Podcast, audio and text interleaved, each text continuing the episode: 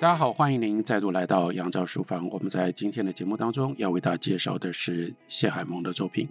谢海盟他的父亲是谢才俊，也就是我们在上一节的节目当中为大家介绍的作者唐诺，而他的母亲呢是朱天心，所以他是朱家的第三代。那在他小的时候，他的母亲朱天心曾经写过一本很特别的书，在天心的这个作品里面，这一本呢性质跟其他的都很不一样。他的书名就叫做《学飞的萌萌》，这萌萌呢就是谢海盟。当谢海盟出生小的时候，他和母亲朱天心以及父亲谢载俊，他们是跟外祖父朱西甯，还有外祖母刘慕沙，还有大阿姨朱天文住在一起的。所以谢海盟他在很小的时候，跟他的外公朱西甯就有非常密切的关系。而那个时候，朱西甯正在写他人生当中最后一部重量级的长篇小说，也是我们在之前的节目当中为大家介绍过的《华太平家传》。而同时，他跟大阿姨朱天文也有非常密切的，我们可以说早熟的一种思想跟对话的关系。他是非常早熟的一个小孩，充分的显现在谢海盟他的写作天分的表现上。他很早就开始写作，在他十几岁的还没有上大学之前，他已经写完了几十万字的小说。不过，他的个性的另外一面，这些当时少作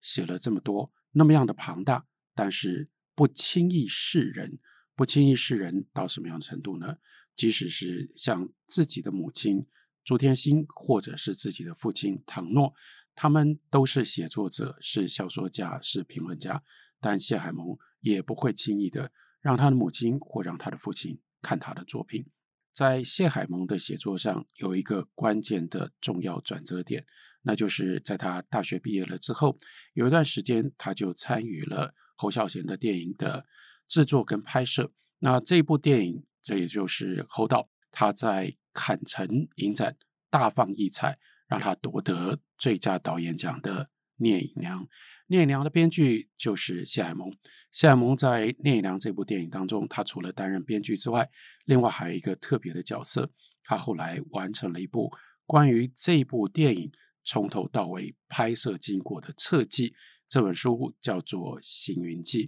那在这本书里面，他就充分的显现出来，一方面他的文字特别的功力，另外一方面他对于《聂隐娘》这部作品，以及它的背后的唐朝的文化、唐朝的历史，乃至于那个传奇故事里面所有隐而未发、隐藏在文字底下的各种不同的情感跟思考，他用什么样的方式来予以掌握，又用什么样的方式写成剧本，刺激侯导可以去找到他自己所要的电影的余晖。那不过，我们今天要为大家介绍的。不是这部《行云记》，因为谢海盟在接受访问的时候，他也就讲过，那一本书有着很多的限制，因为很多时候他要写的是剧组，同时呢，他必须要带入侯孝贤的角色，也有很多人替他年纪轻轻就写这样的一本书捏了一把冷汗，因为他把剧组内部，甚至包括侯孝贤在制作的过程当中，跟很多其他人之间的关系。都巨细靡遗，而且近乎毫不留情地记录下来，这使得《行云记》格外的好看，也格外的有深度。换另外一个角度来看，这样的一本书，年纪轻轻的谢海盟恐怕也就会成为有一部分人的眼中钉了。不过，在谢海盟自己的信里面，《行云记》虽然大家已经替他担心，觉得他可能写得太坦白了。他还是有许多的顾忌，所以他并没有办法把那样的一本书当做就是他自己的作品。那什么样的书是真正他自己的作品呢？那就是从题材到写作的形式，乃至于到准备写作的方法，都是由他自己所决定的。这本书才是我们今天要为大家介绍的书。书名呢叫做《舒兰和尚》。那谢海盟他就自己特别说，这本书完全文责自负，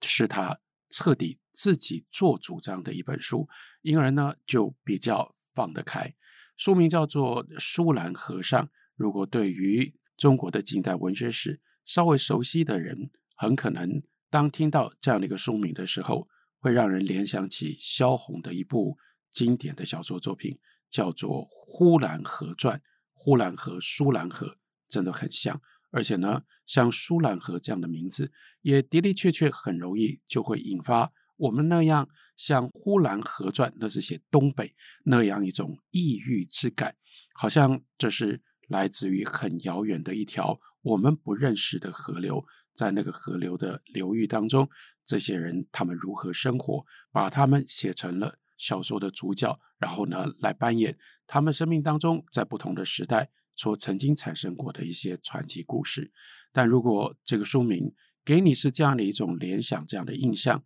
那你就不可能真的知道这本书在讲什么。这本书的内容刚刚好相反，它要讲的是切近在台北，就在我们的身边的地理的故事。舒兰河是。台北曾经有过的一条河，这就很有意思了。我不知道多少的朋友，即使你住在台北，即使你在台北成长，你到过舒兰河吗？你能够告诉我说舒兰河在哪里？你跟舒兰河曾经有过任何的关系吗？所以《舒兰河上》这本书最关键的价值，那也就是他要去重建、重新挖掘。我们可以说。这是台北的前世今生。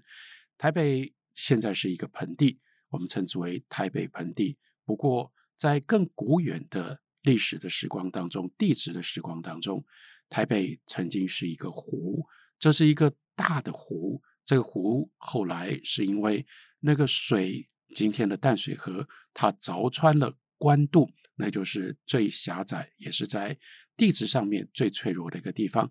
在官渡被水的压力给凿穿了之后，于是本来的这个湖水就顺着淡水河流进到了海里面，因而原来的湖变成了一个盆地。可是这样的一个曾经过去的湖，当它的水主要的水泄光了之后，大家也可以想见，在这个曾经是湖的盆地底下。它应该会在它的地面上留下许许多多的水道，而这就是我们遗忘掉或我们不知道的台北的前世。那关于台北的这样一个特殊的性质，也可以介绍大家去看另外一篇重要的文章。这篇文章也对于谢海盟写这本书曾经有过启发的影响，那就是苏国治他所写的《水城台北》。苏国治是故意用这样的一个篇名来刺激我们，因为水城通常都是要跟威尼斯连在一起，水城威尼斯，水城威尼斯，我们可以讲得这么样的顺口。然而，苏国治就告诉你说：“你知不知道啊？我赌你一定不知道。”这就是苏国治写文章跟其实就是他说话的口气，你一定不知道。台北曾经是一座水城，台北水城在哪里？所以呢，苏国治就在水城台北当中，他先给了我们一个重要的提示：你要如何找到水城台北的遗迹？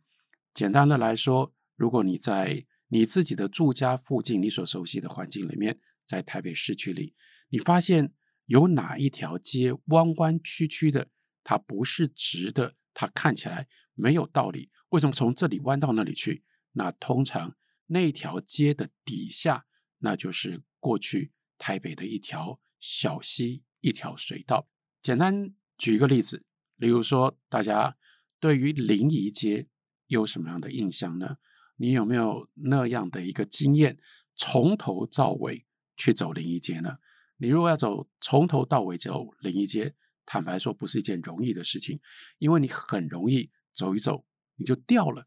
你就不知道临沂街接下来跑到哪里去了。例如说，临沂街要跨过仁爱路的时候，你知道到这里，但前面是广阔的仁爱路的林园大道。过了马路之后，再来呢，临沂街在哪里？而且临沂街弯弯曲曲的，跟所有的其他的街道看起来如此格格不入。那为什么会有这样一条临沂街？这是一条老街道，这条老街道本来就是一条水道。所以人们呢，是因为取水方便，然后可能一部分也是处理废物容易，所以就选择住在水边呢。所以沿着这样的一条溪流的水岸，就会有人家。因为有了人家，到后来这个水道被封了起来之后，它就变成了一条蜿蜒、弯弯曲曲的道路。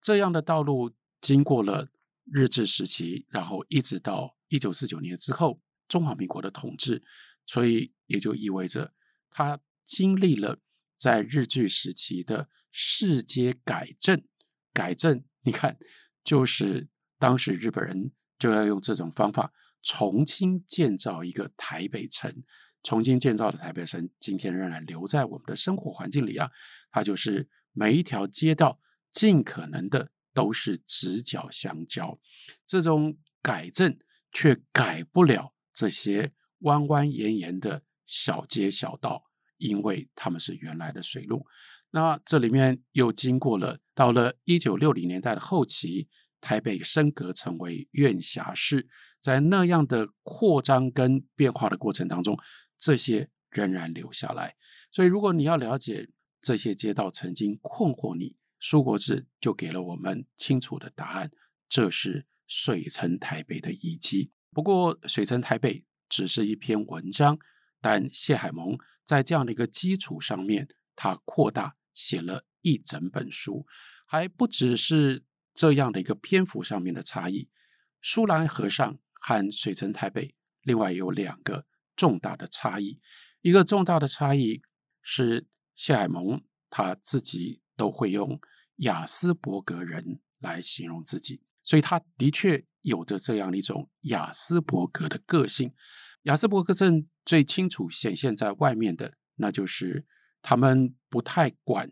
别人认为什么事情是重要的，什么事情是不重要的。对于他们有兴趣的，他们会非常的专注，非常的投入，专注投入到我们会认为他们在这方面是天才，因为他们可以掌握我们不可想象的丰富的知识，甚至在某一些技能上面，他们就可以轻易的跳过我们认为是非常艰难的各种不同的阻碍跟障碍，然后拥有那样。杰出的能力。那亚斯伯格反映的另外一面，他们对于他们没兴趣的事物，包括最重要的，像是人际关系的经营，或者是在人与人互动的根本的礼貌，他们真的就是只要没兴趣，连一分钟一秒钟，他们都不愿意把他们的精神跟时间放在这上头。谢海盟是这样的一个亚斯伯格人。所以，对他自己如此投入、有兴趣的水城台北、台北的水稻记忆，他就用最投入的方式，从方方面面把所有的资料全部都收集，然后编组起来，又利用他在这个文学世家里面所培养的优秀杰出的写作的能力，把它编组起来。变成了这样一部，在内容上极为丰富，在他的写作的方式上面又极为让读者可以轻易的读得下去，可以亲近的这样的一本书。另外一项舒兰和尚的特色，那就是谢海盟他亚斯伯格人另外一个高度的兴趣，他喜欢走路，他专注的走路，他走路是平均每一天通常是超过。两万步，在这样大量步行的习惯里，当然也就结合上他对于台北过去的水路的踏查。所以，另外这本书我们可以说是谢海盟他一步一步的踩出来，一步一步的走出来的。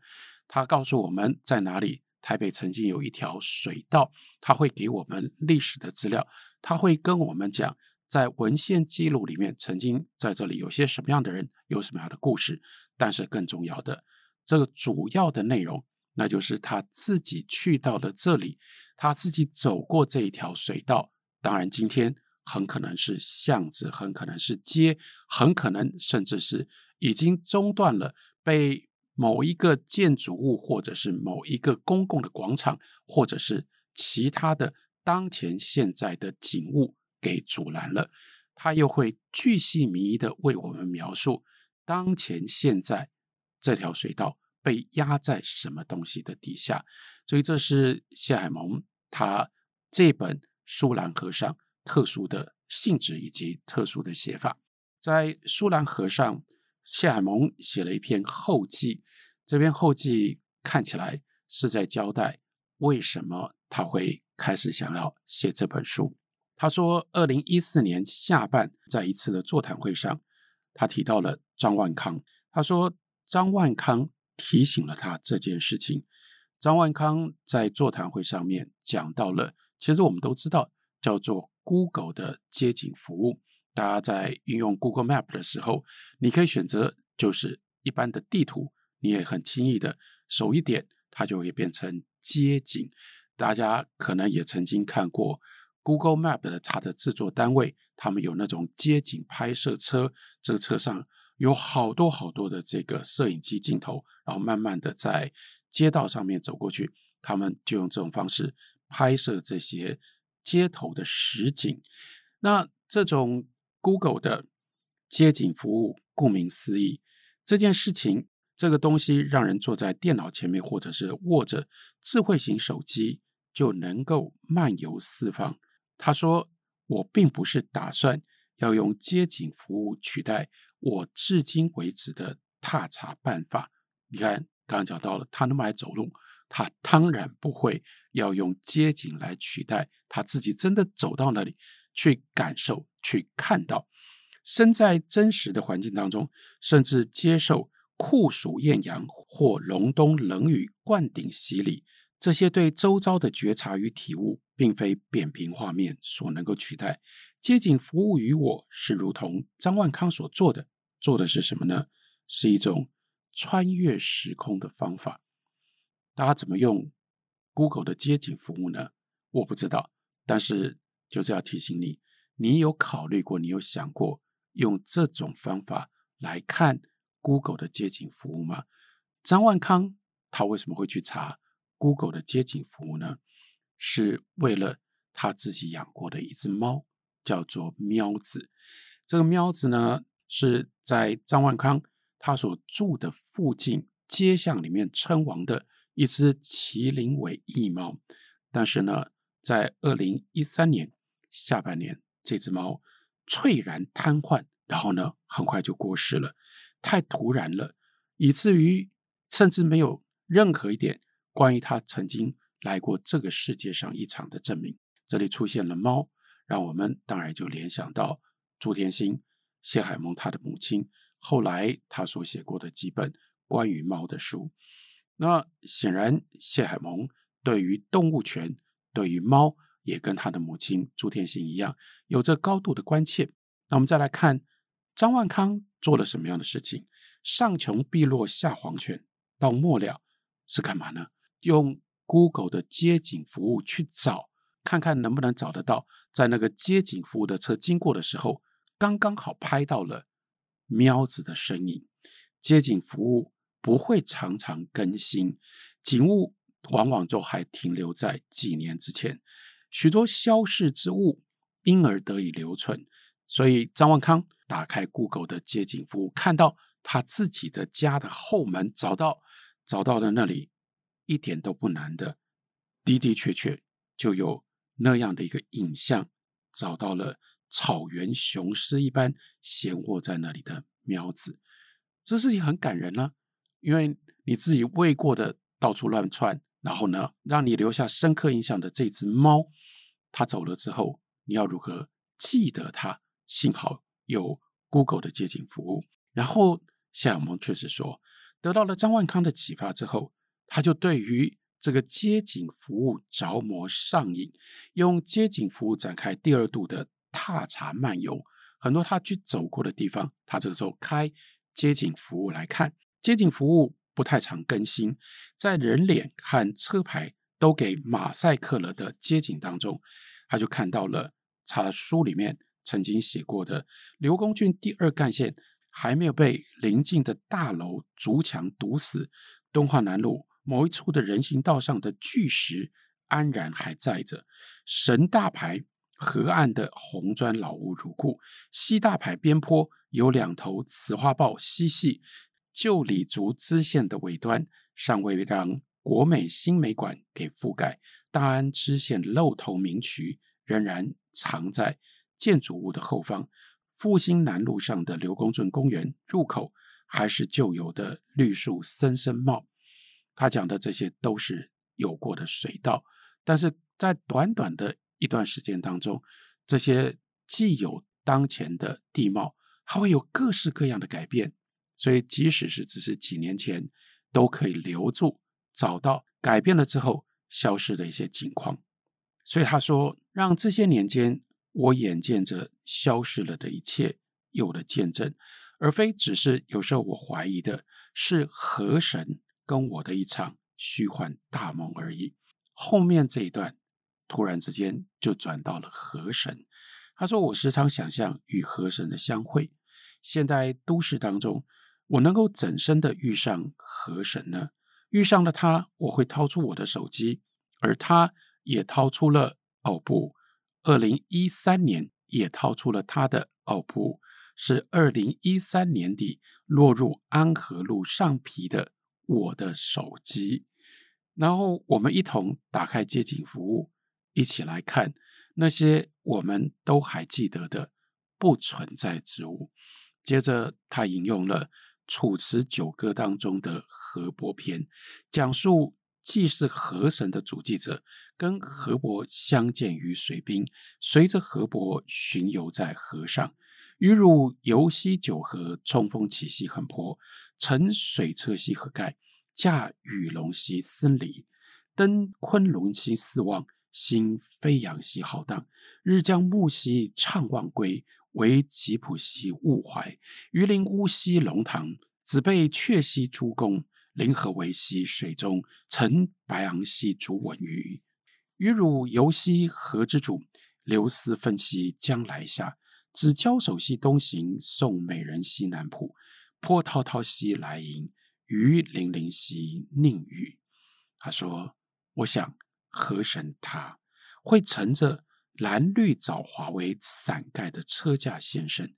驾车的是那一嘴长胡须、像猫的土狮，以及鳞斑暗彩的吴郭鱼，孔武有力又生猛的巴西龟，以及美国鳌虾左右水车护卫，一点红一点白一点橙的朱文锦追逐嬉戏，河神披着红白条塑胶袋一般的彩衣，他的发角。饰着一处铁线蕨，他的妆容是七彩红色的浮游，偶得一羽两羽白鹭鸶，或者是鸡灵停栖在他的肩头。其实，这就是他对于当前现在还能够保留存在于台北的这些水道的一种描述。当然，这些水道有一些不堪，例如说会有红白条的塑胶袋，例如说。在水面上会浮着一层油光，偶尔勉强才能够看到一两只鸟在那上面点水点缀着。接着说，河神他在水下的宫殿，覆盖在厚厚的灰白丝缕之下，时不时会拦截到石壁打包妥的空便当盒，或者是封着胶膜的手摇冷饮杯，有血丝虫在宫墙上交织出。红艳艳的图案，宫室地板的污泥当中总是躲满黑漆漆的哈马蝌蚪。驾返宫殿的河神必须要高高的抬脚，跨过横倒于宫门前一台轮圈扭曲的破脚踏车。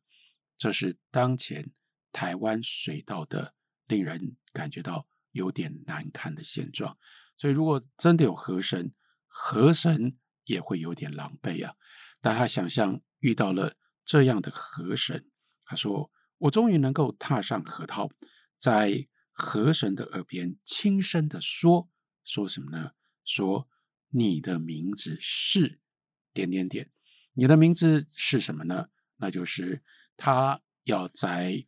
舒兰河上》这本书里面告诉我们，台北曾经有这样的河，这些河。”有这样的名字，刚刚那段包括河神的想象，其实带着一种高度的浪漫的情怀，感觉上好像那样一种惊喜对照，对于过去消失了的地景的一种浪漫的怀旧，会是谢海盟他主要在书里面所想要写的。但我重点要提醒大家的，不要用他在后记里面所呈现出来的这样的一种气氛来推断这整本书。他不是用这种方法写这整本书的。虽然他所提到的那个河神的名字，例如说用来作为书名的呼兰河，或者是他所提到的呼兰河边的方兰山，或者是另外一条水道叫做物理薛圳，这些名字感觉上真的是既浪漫又奇幻。但是刚刚提醒了谢海盟。他是这样的一步一步的去踏查写下这本书，所以他没有那么样的奇幻。我们就举这样的例子，让大家可以体会这本书谢海盟他面对过去的河道的时候，他是抱持着一种什么样的态度？例如一开头他就有一个非常具体的当前的地址。兴隆路一段八十三巷，大马路往巷道里走没有几步，有一座万盛桥，建造于民国六十四年，相较四十三年前建成的信义路八号桥，反倒更加的破败，更像路边护栏一般不起眼。万盛桥三个字几乎斑驳的看不见，两侧桥栏并不方正相对，而是斜斜平行。桥两侧的巷道蜿蜒而来，蜿蜒而去。即便填满水泥铺平了，作为家户后巷，有种树，有杂物堆置，有油烟机排放口。河的面貌，河的模样，照眼即见。万盛桥跨越的水圳，应该是比较老的物理学圳。所以在这里用这种方法带引我们去看到了，或者是突然之间。我们意识到，原来在台北竟然曾经有过这样一个雾里薛圳，我们真的是连听都没有听过，甚至你连想象都很难想象到这个水道，包括这个云里雾里，为什么会用这种方式取名呢？我们再来看谢海盟他如何写刚刚讲到的另外一个浪漫的地名方兰山。他说刘公圳。在公馆圆环分辨，分出往东的第一干线以及往北的第二干线，也就是原本的物理薛圳的圳道。第一干线沿着蟾蜍山，它的正式的名称是内埔山，北路东行，前半段是罗斯福路四段一百一十九巷，过了基隆路四段四十一巷之后，路是方兰路，山是方兰山，